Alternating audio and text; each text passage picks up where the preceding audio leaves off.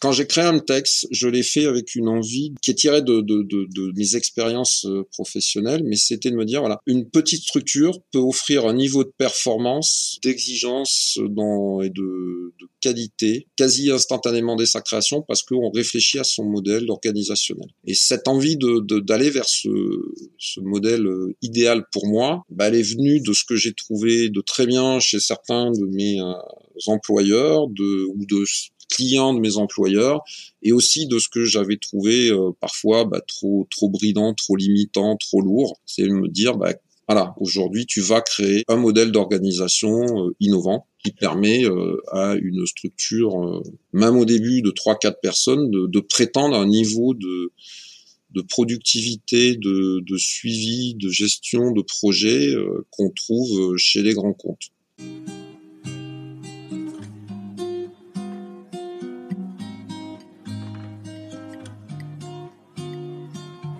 Bienvenue dans Entrepreneur Café, le podcast des entrepreneurs de l'industrie. Bonjour et bienvenue dans ce nouvel épisode d'Entrepreneur Café. Moi, c'est Xavier, l'un des co-créateurs du podcast, et aujourd'hui, je vous amène direction la Corrèze à la rencontre de Fabrice Marsalex, CEO de MTEX, société d'ingénierie mécanique et mécatronique. Tourneur devenu ingénieur, Fabrice a un parcours atypique et inspirant digne des plus grands. Venant d'un milieu modeste, il n'a pas été exposé à l'entrepreneuriat dans son entourage en grandissant. Pourtant, c'est avant ses 10 ans qu'il créa une petite entreprise dans laquelle il créait des programmes pour ses camarades de classe. J'ai trouvé passionnante son approche à propos du produire en France, qui ne repose pas sur les charges sociales et coûts humains, mais sur le système de performance structurelle. Je vous laisse découvrir ma conversation avec Fabrice. Bonne écoute!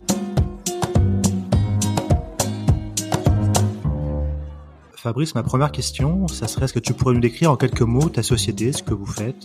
Alors bah, déjà, merci pour l'invitation. C'est avec grand plaisir que je participe à cette émission. Euh, donc MTech OAC, c'est une société d'ingénierie mécanique et mécatronique. Par mécatronique, j'entends la capacité à intégrer dans la phase de développement de produits bah, les composantes mécaniques mais aussi électroniques et software. Donc l'entreprise a été créée en, en janvier 2008 euh, et on est basé à Donznac en Corrèze juste à côté euh, Brive. Donc nous sommes 25 personnes. Euh, nous avons aussi deux établissements secondaires, un qui est à Lyon et un second qu'on a ouvert euh, au mois de mars de cette année à, Nantes. quels sont vos principaux secteurs applicatifs? Vous travaillez pour quel type d'industrie Vos clients, de manière générale, si tu devais faire un profil type du client, ça serait quoi? Quel type d'industrie? Des gros, des petits on a, on a fait un choix à la création de, de l'entreprise, alors déjà de travailler pour plusieurs secteurs d'activité, hein, surtout pas dépendre d'un secteur. Et ensuite, euh, petit à petit, euh, notre portefeuille de, de, de, clients, de typologie de clients a, évolué. C'est vrai qu'au début, on travaillait beaucoup avec des, des, des PME, à quelques startups sur de l'accompagnement au développement de, de, produits process innovants. Mais avec l'expérience, les références qu'on a acquis avec euh, avec le temps, aujourd'hui, euh, on a plutôt un spectre de, clients qui, tend à être, on va dire, de la grosse PME, ETI euh, et du grand groupe, avec euh, aussi un accès au marché international. On garde aussi quand même un lien fort avec les startups parce que voilà notre expertise en développement produit process fait que on est aussi à même d'accompagner les startups sur le développement de leurs produits. Et donc, au niveau des secteurs applicatifs, est-ce que vous êtes dans tout le secteur industriel, je sais pas, l'automobile, l'aéronautique, euh, ou est-ce que vous avez des secteurs en particulier? Donc, ça serait ma première question. Et puis la deuxième, ça serait bah, comment vous accompagnez, notamment, bah, par exemple, les startups au niveau process? Tu parlais de process concrètement. Comment ça, comment ça se concrétise? Pour la première question, euh, on travaille vraiment à peu près avec tous les secteurs d'activité. Alors forcément, euh, sur le, dans lesquels nos, nos, champs de compétences ont, ont, ont un sens. Mais en effet, bon, l'automobile est un secteur assez important chez nous, mais on a aussi l'aéronautique, la défense, et on va dans des, activités un peu plus euh, éloignées du, de la mécanique pure, on va dire, qui sont l'industrie de la filière bois. Par exemple, on a euh, eu plusieurs sujets innovants dans le cadre de, enfin, pour une tonnellerie, pour la production de, de tonneaux. Et notre notre accompagnement qu'on propose aux, aux startups, ben, c'est-à-dire que on va apporter cette capacité à industrialiser euh, un produit en partant d'une phase de R&D avec un, un, cycle itératif relativement réduit. C'est-à-dire que par notre propre expérience qu'on a sur le développement de nos produits, je reviendrai un petit peu plus tard dessus, on est conscient des contraintes techniques et surtout économiques euh, de mise sur le marché que, que rencontre un, un, concept. C'est-à-dire qu'on va être capable, euh, dans un laps de temps relativement réduire, réduit, d'apporter euh, aux startups une définition prototype très proche d'une configuration, on va dire, euh, pré-série, voire série. Est-ce que tu peux donner un exemple de produit que vous avez aidé justement à développer par des startups? Oui, on a eu, euh, par exemple, un, sujet qui nous a été soumis sur euh, une fiabilisation d'une sous-fonction d'un produit. Là, donc c'était une, une, entreprise qui a développé des caméras pour faire de la cartographie aérienne et qui avait une problématique sur une fonction, une problématique de fiabilité et donc là, euh, le client nous a fait part de, ses problèmes, de son état d'avancement de son, de son produit, nous a demandé de reconcevoir intégralement la fonction. En intégrant la phase euh, de test et de caractérisation de, de la solution technique qu'on a qu'on a développée. Donc c'est passé. Donc forcément il y a beaucoup d'échanges avec avec les clients et euh, on a développé donc une, une nouvelle architecture de produits euh, qui avec une approche assez originale sur l'intégration des, des, cartes électroniques dans la dans la partie mécanique, parce qu'en plus il y a des grosses contraintes euh, dimensionnelles. Et en parallèle, on a développé un banc test. On a en interne réalisé le, le prototype. Donc, on a la capacité euh, à la fois d'usiner certaines pièces, à, on va dire de forte valeur ajoutée, et également de réaliser l'électronique. Donc, ce qui gagne énormément de temps sur les phases de de, de développement, puisqu'on peut directement apporter toutes les modifications quasiment instantanément. Et ensuite, on, on a monté l'équipement sur le banc de test, on a fait les caractérisations et on a pu euh, mettre en place des protocoles de d'essai pour atteindre les objectifs euh, de durée de vie euh, souhaités par, par le client. Voilà un exemple de, de collaboration. mais voilà, on a, on a plein de, de, l'approche, on va dire à peu près souvent la même, hein, c'est-à-dire partir d'une problématique euh, technique sur lequel nos, nos, nos clients euh, voilà ont une idée assez précise de ce qu'ils veulent, mais c'est être capable voilà rapidement de leur apporter une solution euh, qui a un vrai sens industriel. D'accord. On va on va revenir plus en détail sur bah, ce que vous faites après, mais maintenant ce qui m'intéresserait c'est que tu bah, qu'on parle un peu de toi, que tu nous expliques un peu ton parcours, d'où tu viens et qu'est-ce qui t'a amené à créer cette société il y a maintenant une dizaine d'années. Alors euh, j'ai un parcours relativement euh, typique euh, puisque j'ai commencé par un, BEP un, CP tourneur. Et dès cette époque-là j'avais l'envie de créer mon, entreprise. Donc c'est vraiment quelque chose que que j'ai eu relativement tôt en moi. Et même auparavant j'avais déjà réfléchi lorsque j'étais collégien à développer mon business en faisant des petits logiciels que je revendais à mes camarades de classe. Voilà, donc j'avais toujours eu cette euh, fibre de d'entreprendre. Comme je le disais, profil atypique, donc euh, BEP, CAP, ensuite bac F1, un DUT, une école de management. Bon, il a fallu que je fasse mon, mon armée. Durant l'armée, j'ai eu l'occasion de faire euh, une formation euh, dans les matériaux composites, aussi de mettre à profit mes 10 ans de, 10 mois de service militaire. En sortie de mon service militaire, j'ai travaillé rapidement sur des fonctions méthodes d'entrée de jeu dans des PME. Donc euh, j'ai pu être confronté ben, à mettre en, pratique mes, compétences théoriques techniques en management également. Et j'ai eu une opportunité de prendre euh, la une fonction de responsable production dans une unité de production euh, de sommiers mécanisés, toujours en Corrèze. Et le directeur de cette structure euh, m'a fortement motivé à reprendre mes études pour faire un diplôme d'ingénieur en cours du soir au CNAM, donc, euh, je suis ingénieur en mécanique des structures et des systèmes. Dans un challenge assez fou, je l'ai fait en trois ans. Et donc, j'ai pu ensuite intégrer euh, euh l'IFMA, l'Institut français de mécanique avancée, euh, et le laboratoire de qui s'appelait anciennement le LAMI, euh, qui m'a offert la possibilité d'effectuer un stage de 11 mois en tant que responsable de projet sur le développement d'un robot à structure parallèle. Et au terme de ces travaux de recherche, on m'a proposé de prendre la direction de la plateforme de transfert de technologie de, de cette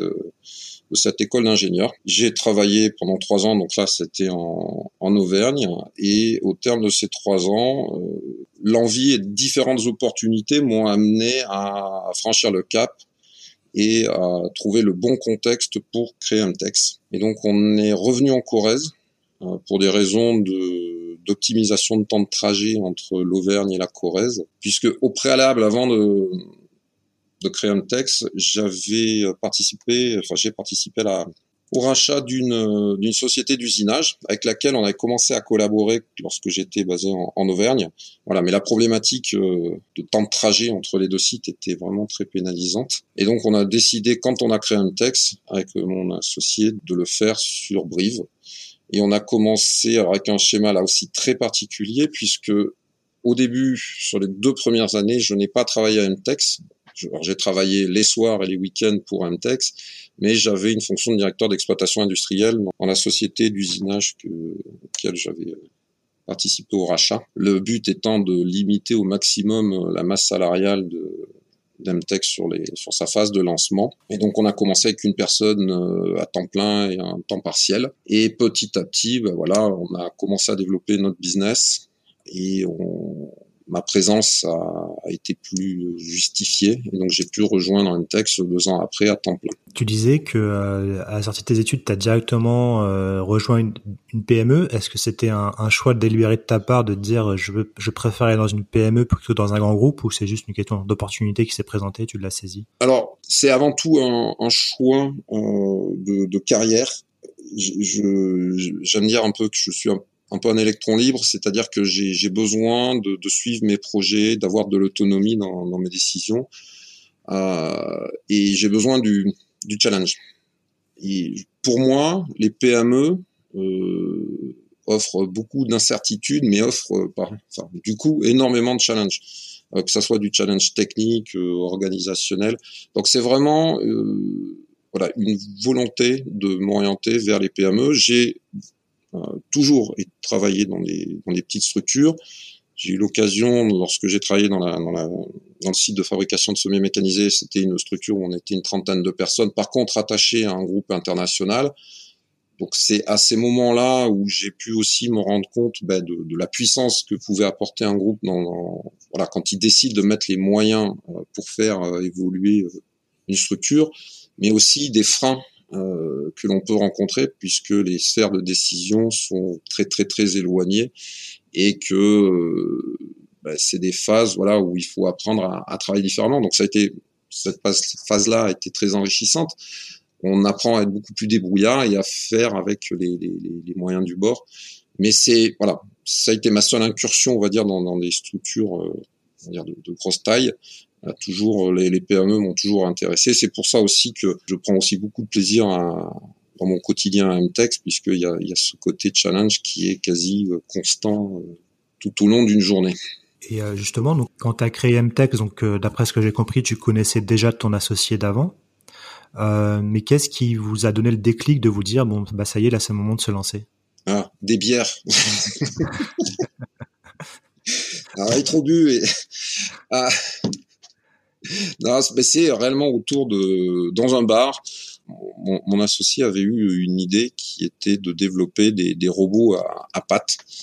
Euh, et on s'était dit tiens ça pourrait être euh, original de proposer des robots euh, plutôt que des robots à roues, des robots à pattes parce que ben, les pattes on présente certains avantages euh, à d'évolution bah, sur du sable typiquement là où avec des roues on va être très rapidement tendance à s'enfoncer. Ben, une structure à pattes va avoir par, la cinématique euh, la capacité à se déplacer plus aisément sur ce type de, sol. Donc on est parti un soir sur sur le concept de dire bah tiens si on déclinait ça en jouet dans, dans plein de, configurations euh, différentes. Une entreprise c'est aussi c'est comment dire c'est une rencontre d'hommes et voilà on s'est on s'est dit tiens euh, c'est c'est l'occasion de de se lancer. On a à peu près la même vision de ce que peut être le, business. On est assez fou pour se lancer dedans. On a un concept et on a une, une ébauche de technologie. Est-ce que on n'essaierait pas? Donc on a fait une première euh, tentative. On allait voir quelques prospects en leur proposant. Euh, alors faut savoir qu'au début, euh, on était tout à fait conscient que si on faisait que de la R&D sur du développement produit, ça risquait d'être problématique passer 3-4 ans. Donc on a pris le business model de dire on fait de la R&D suivant nos avec nos propres technos, mais on fait de la prestation. Donc euh, première étape, ça a été de voir si les prestations qu'on proposait, en principalement simulation numérique, elles trouvaient un écho euh, auprès des, des différentes cibles que l'on avait. Ça n'a pas été, euh, je pense que nos cibles n'étaient pas bonnes, donc ça pas, ça nous a pas donné le voyant, voyant vert. Entre temps, j'ai parlé du rachat de la, de la société d'usinage. Ça nous a donné, euh, voilà, une, une, autre approche, d'autres points d'entrée, d'autres prospects euh, à, à, aller voir. Et euh, sur la deuxième itération, on s'est dit, ok, on, on, a le bon business model, on a les compétences et au travers du partenariat qu'on a grâce à la, société qu'on a racheté, euh, on va pouvoir se lancer, créer notre business. Donc c'est un mix entre l'humain, la rencontre voilà avec euh, une personne qui a des compétences complémentaires, qui va donner aussi voilà cette confiance dans se lancer dans le projet, mais avec malgré tout une approche assez euh, rationnelle, voilà, de bien aller voir les clients et on a préféré attendre un an avant de se lancer. Euh, voilà, en étant sûr qu'il y avait euh, du potentiel. Alors sachant que la notion de sûr, elle est toute relative. Par rapport à ce que tu dis, moi j'ai deux questions qui viennent à l'esprit. Euh, la première, c'est par rapport à ton associé.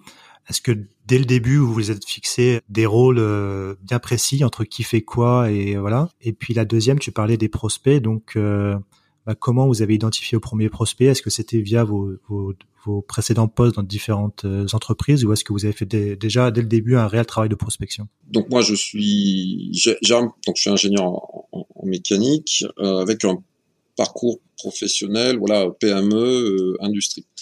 Euh, mon associé sortait d'école de docteur donc avait le côté euh, très théorique pas pas l'approche enfin c'est logique hein, pas l'approche pratique industrielle. Donc on s'est un petit peu réparti les tâches en fonction de nos profils, euh, c'est-à-dire que lui allait, bah, on a eu une activité simulation numérique euh, qu'on a lancée à ce moment-là, qui s'est fortement développée après, euh, et la partie R&D, c'est lui qui pilotait ces travaux-là, et moi je m'assurais bah, de la partie organisation. production qui était en lien avec les, sujets sur lesquels il travaillait. Alors, faut savoir que dans notre euh, notre entreprise, il y a eu, j'ai parlé d'un temps partiel, il y a eu une autre personne qui a rejoint très rapidement l'équipe et qui a apporté une contribution très forte qu'il faut pas négliger quand on crée une entreprise, c'est la partie administrative euh, suivant suit à tout ce qui est achat euh, parce qu'on avait mmh. aussi une partie sous-traitance. Voilà, donc on a eu la chance aussi d'avoir une, une, collaboratrice qui était qui a, vraiment investi beaucoup de son temps dans l'entreprise et l'a aidé à se développer. Parce qu'on se rend compte que dès qu'on franchit un certain cap, il y a le technique, il y a euh, l'organisation, mais les fonctions support euh, dans une entreprise sont très rapidement importantes. Hein. La comptabilité, les RH, ainsi de suite. Même quand on n'est pas très nombreux, ça peut très rapidement prendre. Si on veut respecter toutes les règles que l'on doit respecter, c'est très chronophage et c'est très très important comme fonction. Ce qui permet aussi d'avoir, ben, de me laisser moi le temps d'aller sur la partie prospect, d'aller chercher des nouveaux clients. Pour répondre à la deuxième question, euh, on avait euh, dans, dans, dans, mon approche, voilà, il y a eu cette, cette volonté de créer euh, l'entreprise en parallèle du rachat d'une autre, c'est-à-dire être capable d'aller faire une offre globale. C'est-à-dire il y avait une entreprise d'usinage qui faisait de l'assemblage, et nous on était la composante ingénierie, donc ça permettait dans un effort, alors sachant qu'en plus moi j'avais un, un, double rôle puisque j'avais j'avais la fonction de gérant d'Amtex et de directeur d'exploitation industrielle de notre structure, c'était d'être capable d'aller voir des clients et en leur proposant des fonctions, des, euh, des, des prestations euh, globales d'ingénierie jusqu'à jusqu'à l'assemblage et fourniture de sous-ensemble. Donc ça m'a permis d'utiliser aussi le potentiel euh, client de l'entreprise d'usinage et d'un effort commun avec les deux d'aller voir des, des prospects qu'on avait identifiés. Et en parallèle, sur l'activité propre d'Amtech sur la partie simulation numérique, on a fait euh, là du démarchage euh, d'abord en local auprès de toutes les sociétés qu'on connaissait dans le bassin industriel et petit à petit un phénomène assez important. Le bouche à oreille marche très très bien. La prescription est un bon vecteur de, de développement dès qu'on a une prestation qui se passe bien. Alors surtout que nous, ben, au début, on était tout petits, donc on intervenait direct, enfin en 3 quatrième rang. C'est-à-dire que le travail qu'on faisait sur une notice de calcul, elle était lue euh, par des, toutes les structures jusqu'au donneur d'ordre final. Donc dans la mesure où la qualité du travail était, était présente, bah, ça fait rapidement de la publicité et on s'est rendu compte que certains de nos clients actuels sont venus parce qu'ils avaient vu passer une notice et sont venus nous solliciter en direct sur d'autres besoins. Donc le, le, côté prescription nous a beaucoup aidé et nous aide clairement encore énormément aujourd'hui. À la création de la société, est-ce que vous vous êtes fait accompagner, euh, que ce soit par les CCI ou par des, des réseaux d'entrepreneurs pour vous pour vous aider à démarrer, ou vous avez tout fait tous les deux, tout, entre guillemets, tout seul dans votre coin? Alors, on a globalement été assez fou pour faire beaucoup de choses tout seul. Par contre, on... alors la CCI, on a eu euh, voilà quelques relations au début, euh, ils nous ont accompagnés, ils nous accompagnent encore sur certains sujets de façon ponctuelle. On a eu une structure, alors qui a maintenant changé de nom, s'appelait Limousin Expansion. On a eu la chance de tomber sur une interlocutrice euh, qui nous a euh, accompagné dès le début, nous a trouvé aussi les bons leviers auprès de la région euh, pour les faire des, du montage de dossiers, nous a identifié les, euh, les, les, sujets sur lesquels on pouvait se positionner pour aller chercher de la subvention. Voilà. Donc c'est c'est plutôt au travers de cette structure qui s'appelle maintenant euh, l'Agence de développement pour l'innovation euh, pour la Nouvelle-Aquitaine, suite à la refonte des, régions, qui nous a vraiment vraiment aidé. Mais c'était sa mission, voilà, c'était d'aller de, euh, d'aider les entreprises venant d'une région extérieure, sachant qu'au moment où on a créé texte, on était basé en, en Auvergne, de les, de les aider dans leur installation en, en, dans l'ex-Limousin. Et tu parlais de ton envie d'entreprendre que tu as eu dès le collège? Euh, avant d'essayer de vendre des, des, des, petits systèmes de calcul à tes camarades. Euh, Est-ce que tu as eu, as eu euh, des modèles d'entrepreneurs autour de toi? Qu'est-ce qui t'a donné envie d'entreprendre si jeune? Alors, je suis absolument pas d'une famille d'entrepreneurs, famille d'ouvriers. C'est le côté création qui me plaît dans l'entrepreneuriat. Voilà. J'aime créer, j'aime imaginer euh, des choses. Je fais de la musique, donc je crée des morceaux. Je fais du dessin, donc je crée, euh, voilà, je crée des univers. Et je pense que c'est c'est juste le côté la, suite logique, cette envie de créer. Quand j'ai créé un texte, je l'ai fait avec une envie de alors qui, est tirée de, mes expériences euh, professionnelles, mais c'était de me dire voilà une petite structure peut offrir un niveau de performance, de d'exigence dans et de qualité euh, quasi instantanément dès sa création parce qu'on réfléchit à son modèle organisationnel. Voilà. Et cette envie de d'aller vers ce, ce, modèle euh, idéal pour moi, bah, elle est venue de ce que j'ai trouvé de très bien chez certains de mes euh, employeurs, de ou de clients de mes employeurs, et aussi de ce que j'avais trouvé euh, parfois bah, trop trop bridant, trop limitant, trop lourd. C'est me dire bah voilà, aujourd'hui tu vas créer un modèle d'organisation euh, innovant euh, qui permet euh, à une structure, même au début de 3-4 personnes, de, de, prétendre un niveau de, de productivité, de, de, suivi, de gestion de projet qu'on trouve chez les grands comptes. C'est avec fierté que je peux dire qu'on y est rapidement arrivé et qu'aujourd'hui, on, on a euh, un modèle organisationnel qui nous permet d'être euh, ultra compétitif et que très peu d'entreprises ont. Est-ce que tu as eu euh, l'envie d'entreprendre tout de suite, très rapidement, tu t'es dit j'ai envie d'entreprendre dans l'industrie ou c'est au fur et à mesure de ton, ton parcours professionnel que bah, ça s'est affiné ou Alors l'industrie, bah, je suis tombé entre guillemets très rapidement dedans hein, puisque bon, j'avais quel âge?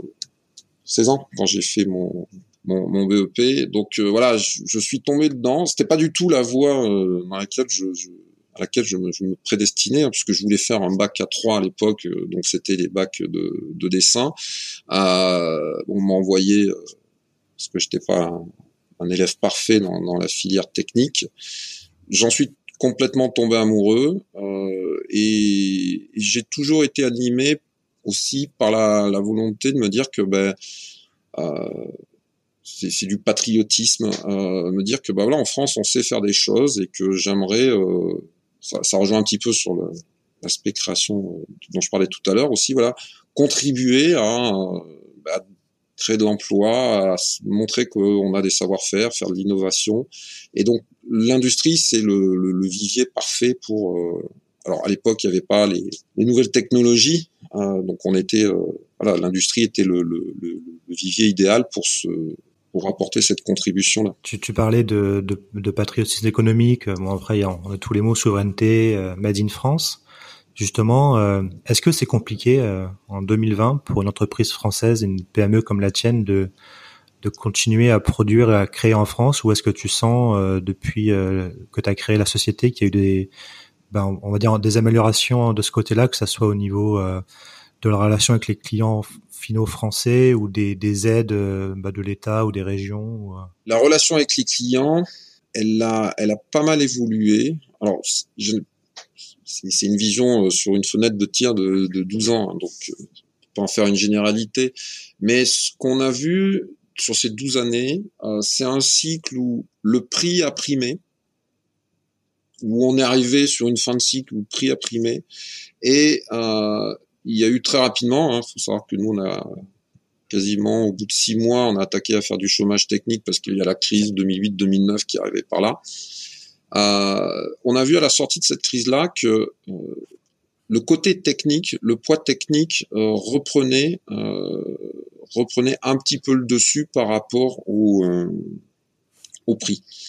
Et ce qu'on sent en tendance, c'est qu'aujourd'hui, alors c'est aussi par rapport à notre positionnement, hein, on va sur sur des, des sur de l'expertise. Donc, ce que les clients vont préférer payer peut-être un peu plus un peu plus cher quelque chose qui va leur assurer par contre derrière, euh, si on parle d'outils de production, euh, voilà, un niveau de taux de service qui va être plus élevé voilà une réactivité éventuellement aussi euh, que s'ils vont aller chercher le prix euh, dans, les pays asiatiques. Euh, je pense qu'il y a une petite évolution. Je ne peux pas parler de patriotisme économique euh, comme on peut le trouver en Allemagne. C'est à mon grand regret, euh, euh, bien dommage qu'on n'ait pas cette approche-là en France. Euh, mais malgré tout, on sent qu'il y a une petite évolution qui peut aussi s'expliquer parce que bah, les, structures des entreprises avec lesquelles on travaille ont perdu en interne une part de, leur savoir-faire technique. C'est-à-dire qu'on va, certains services méthodes ou même des bureaux d'études internes sont, sont, partis, donc ils s'appuient un peu plus sur les, les sous-traitances, qui est une opportunité pour pour nous. Et donc j'ai envie de dire, voilà, la composante prix euh, sur le marché national, forcément, si on est trois fois plus cher, on n'aura pas l'affaire, mais peut peut-être, euh, on va dire contrecarré par l'aspect technique et expertise. Euh, ce qu'on a aussi constaté, c'est qu'on se positionne euh, sur l'un de nos marchés qui s'appelle l'ingénierie des process d'usinage, sur la fourniture d'équipements destinés à la production de pièces grande série. Donc on s'adresse à des sites français, mais aussi beaucoup à des sites étrangers. On, arrive à être relativement euh, compétitif et à, à peu près sur cette activité-là, on a à peu près 50% de nos équipements qui partent à l'étranger. Voilà. En face, on a des concurrents qui peuvent être hongrois, polonais, euh, italiens, portugais, et aussi parce que ce que j'expliquais tout à l'heure, on a travaillé sur notre euh, performance organisationnelle, on arrive à être compétitif, euh, voilà, avec une fabrication euh, 100% faite en France. Voilà. C'est-à-dire que je ne conçois pas et j'envoie pas mes pièces euh, se faire fabriquer dans les pays low cost, c'est une production on va dire quasi 100% euh, corésienne. C'est intéressant ce que tu racontes là parce que c'est un peu euh, contre-intuitif avec ce qu'on entend, le discours sur le fait que bah, le taux horaire en France, euh, notamment pour les ingénieurs, est beaucoup plus élevé que ceux par exemple dans les pays de l'Est. Et donc là, tu nous dis que malgré, entre, guillemets, malgré cela, tu arrives quand même à rester compétitif parce que tu as, beaucoup travaillé sur l'aspect organisationnel pour, euh, bah, pour à côté, avoir un côté ultra efficient qui te permet d'être compétitif avec des pays où bah, les, normes sociales sont pas les mêmes. C'est ça. C'est-à-dire que notre principe de fonctionnement et ma, on va dire mon, mon leitmotiv un peu, c'est supprimer toutes les tâches improductives. Alors je prends souvent euh, l'exemple euh, très bête des transferts de nomenclature euh, d'un logiciel de CAO vers un ERP. Voilà. Aujourd'hui, euh, c'est l'exemple le plus bateau. Euh, il y a deux façons. C'est je génère un fichier Excel qui est généré totalement autonome ou tout type de format par le, logiciel de CAO. Alors, je mets aussi dans le contexte PME, hein, je parle pas des, grandes structures avec des PLM, ainsi de suite. Et après, c'est de demander à quelqu'un de le ressaisir. C'est un totalement inintéressant, ça n'apporte absolument rien et ça fait perdre du temps à, tout le monde. La solution basique, euh, bah, c'est de se dire, et ce qu'on a fait, c'est de faire une passerelle qui reproduit l'image instantanément de ce qu'on a dans la CAO dans notre ERP. Il y a, pas là, c'est pas particulièrement innovant, hein, c'est même une évidence de le, faire. Mais euh, c'est au travers de ces approches-là, des dématérialisations euh, complètes des processus, énormément de des gestions automatiques de tous les fichiers, de tout, toutes les préparations des dossiers techniques. Voilà, des choses qu'on a mis en place euh, sur des développements euh, faits par MTEX en interne, euh, qui nous permettent aujourd'hui de, et en particulier un ingénieur, ben, il a une information à renseigner à un moment donné, c'est le nom de sa pièce, et après, euh, il ne gère plus aucune donnée euh, à part euh, celle qu'il va mettre dans son modèle, celle qu'il va utiliser dans son calcul élément fini. Mais voilà, de façon à se concentrer uniquement sur ça. Ce qui fait qu'on a derrière, ce qui est très important, c'est la voilà une structure euh, non productive qui est très light.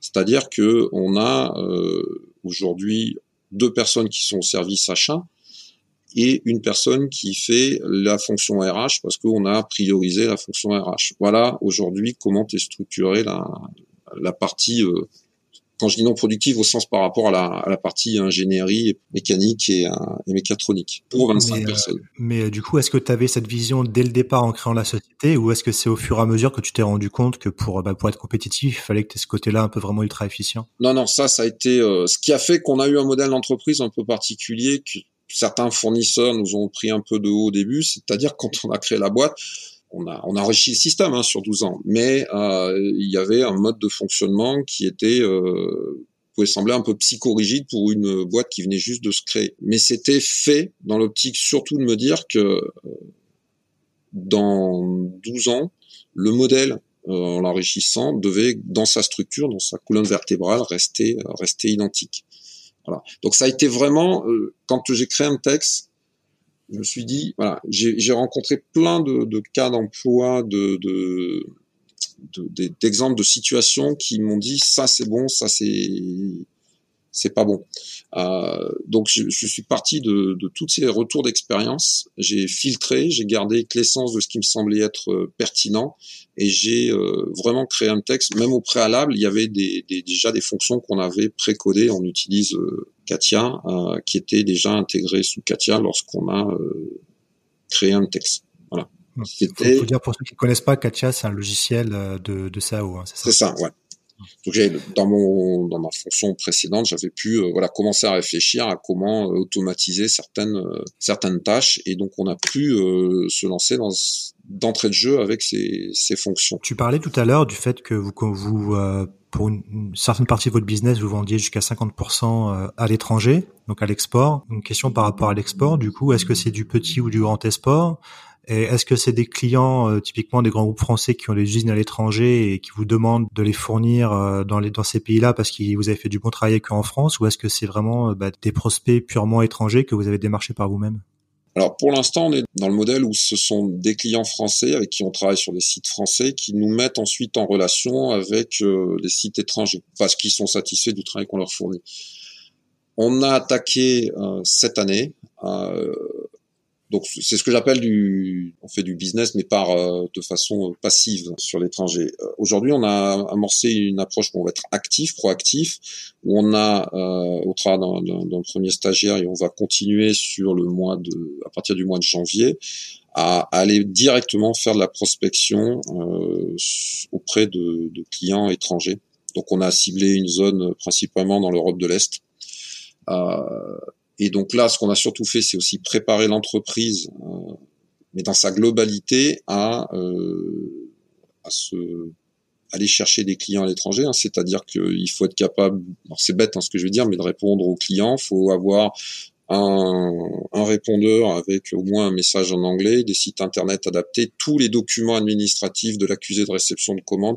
Voilà, donc on a fait euh, sur l'année 2020 ce travail, on va dire, de préparatoire euh, pour, pour aller chercher des clients à l'étranger et on va attaquer la phase commerciale au mois de, de janvier. Ce qu'il est important en effet de pas dépendre uniquement de clients français Donc maintenant, on a les références, on a une petite idée quand même des, des attendus euh, de chaque pays en termes de, de services, de, de, relations, parce que l'humain est aussi très important dans, dans nos métiers.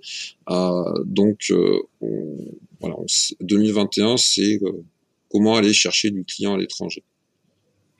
Et euh, je reviens juste sur euh, ce que tu disais pour les grands groupes français qui te mettent en relation avec, bah, avec leur, les grands groupes ou les ETI qui avaient des, des usines euh, en Europe de l'Est, qui te mettaient en relation avec leurs collègues là-bas. C'est intéressant ce que tu dis là, parce que tu parlais d'Allemagne tout à l'heure. C'est vrai que on sait que les entreprises allemandes ont le réflexe de faire venir leurs fournisseurs ou leurs sous-traitants directement sur leur site à l'étranger. Les grands groupes français, c'était un peu moins le cas. Euh, Est-ce que eux, euh, c'est des grands groupes qui ont fait la démarche d'eux-mêmes en disant bah tiens, on a une usine en, en Hongrie ou en Pologne et euh, on aimerait que tu ailles travailler là-bas, ou c'est quand même toi qui as dû leur demander de, de faire la, la mise en relation? Est-ce que c'est venu d'eux-mêmes en disant bah tiens, on a un bon fournisseur en France, on aimerait le faire travailler à l'étranger, ou est-ce que c'est toi qui as fait la démarche de leur demander?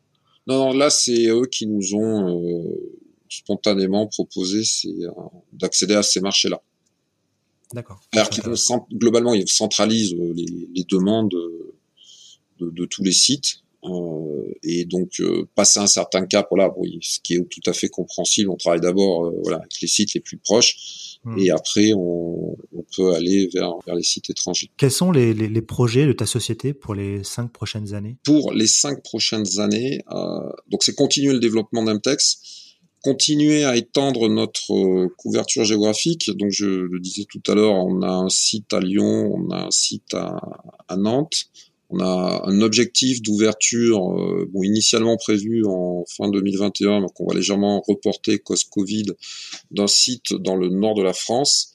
Et ensuite, c'est d'arriver à s'implanter euh, à l'étranger. Donc, on, on, on vise, euh, on vise une implantation en Allemagne pour pouvoir accéder, je dirais, à ce, à ce marché de l'industrie mécanique qui est quand même très, très puissant, très important en, en Allemagne, mais comme je disais tout à l'heure, qui est aussi très fermé euh, pour les sociétés étrangères. Ça, tu t'en es rendu compte euh, pour l'Allemagne, c'est un sujet que je trouve intéressant. Tu t'en es rendu compte en essayant de démarcher des Allemands et ils t'ont fait comprendre euh, qu'il fallait être sur place pour pouvoir avoir une chance de, bah, de, de répondre aux appels d'offres? Alors, c'est ce que j'ai ressenti. J'avais aussi, au travers de mes expériences antérieures, eu l'occasion de collaborer avec des sociétés allemandes. Et oui, ce côté un peu marché hermétique, on le, on le ressent. Et même des fois de façon un peu paradoxale, puisque certains de nos clients vont acheter des machines auprès de sociétés allemandes. Sur ces machines, on va nous y installer, euh, on est en mesure de, proposer nos, services pour euh, fournir les moyens les équipements qui vont dessus. Mais malgré les millions d'euros investis par nos clients, nos clients ont parfois du mal à nous imposer comme fournisseurs. Voilà, donc c'est quand même euh, voilà, une approche très particulière. On a essayé, au travers de différentes prospections, de, de se positionner sur des prestations en Allemagne. Euh, voilà, ils nous ont dit que ça les intéressait pas. Hein. Après, il y a plein de raisons. Hein. Après, pourquoi aller chercher une société en, en Corrèze?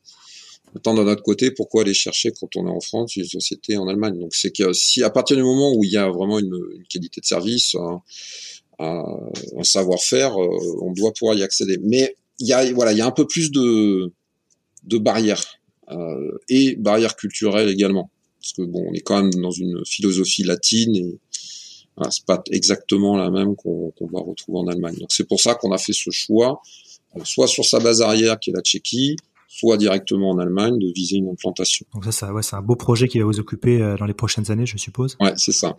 Alors c'est une réflexion qu'on mène depuis déjà deux ans, mais voilà, voilà, il faut y aller en prudence parce que on est, on reste une petite structure et on peut pas déployer toutes nos ressources euh, sur le commercial ou sur des projets de ce type-là qui sont chronophages et demandent beaucoup de ressources sans euh, sans mettre en péril l'entreprise. Donc on, on y va, voilà, par itération. On a fait Nantes cette année. On va viser euh, le nord de la France euh, d'ici deux ans.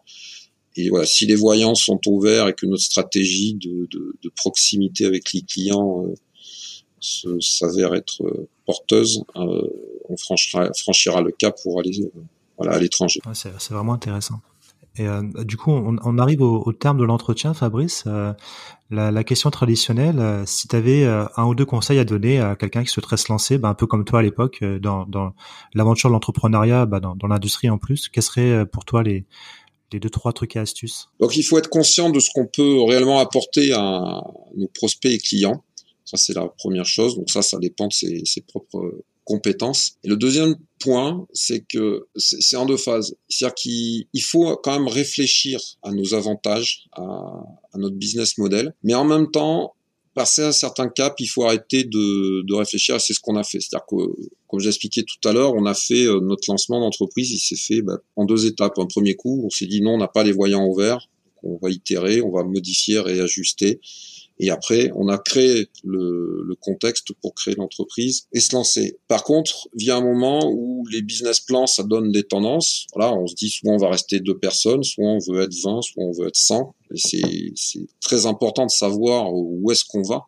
Mais il faut aussi, à un moment donné, surtout au début, arrêter de réfléchir et de se dire, de toute façon, c'est pour moi, c'est soit ça passe, soit ça casse. Voilà. Et si ça casse, ben, c'est qu'on n'était pas là au bon moment, c'est qu'on n'a pas été bon. Euh, mais si on est toujours à se remettre en cause, à se reposer des questions, bah vient un moment où, où on se décide pas et on n'avance pas. Si vraiment pour se lancer, il faut être conscient de ça, c'est qu'à un moment on va aller dans le grand vide. Ça procure plein de sensations, de la joie, du stress, euh, des fois des, des, grosses déceptions. Il faut se dire qu'il faut pas se poser la question et, et avancer et on verra ce que, ce que ça donne. Faut, il faut savoir oser. Voilà, il faut savoir oser, c'est ça. Fabrice, je te remercie infiniment pour le, temps qu'on a passé ensemble. Euh, je, je, te souhaite plein de succès avec euh, MTEX et dans tous vos projets. Bah, écoute, je te remercie beaucoup.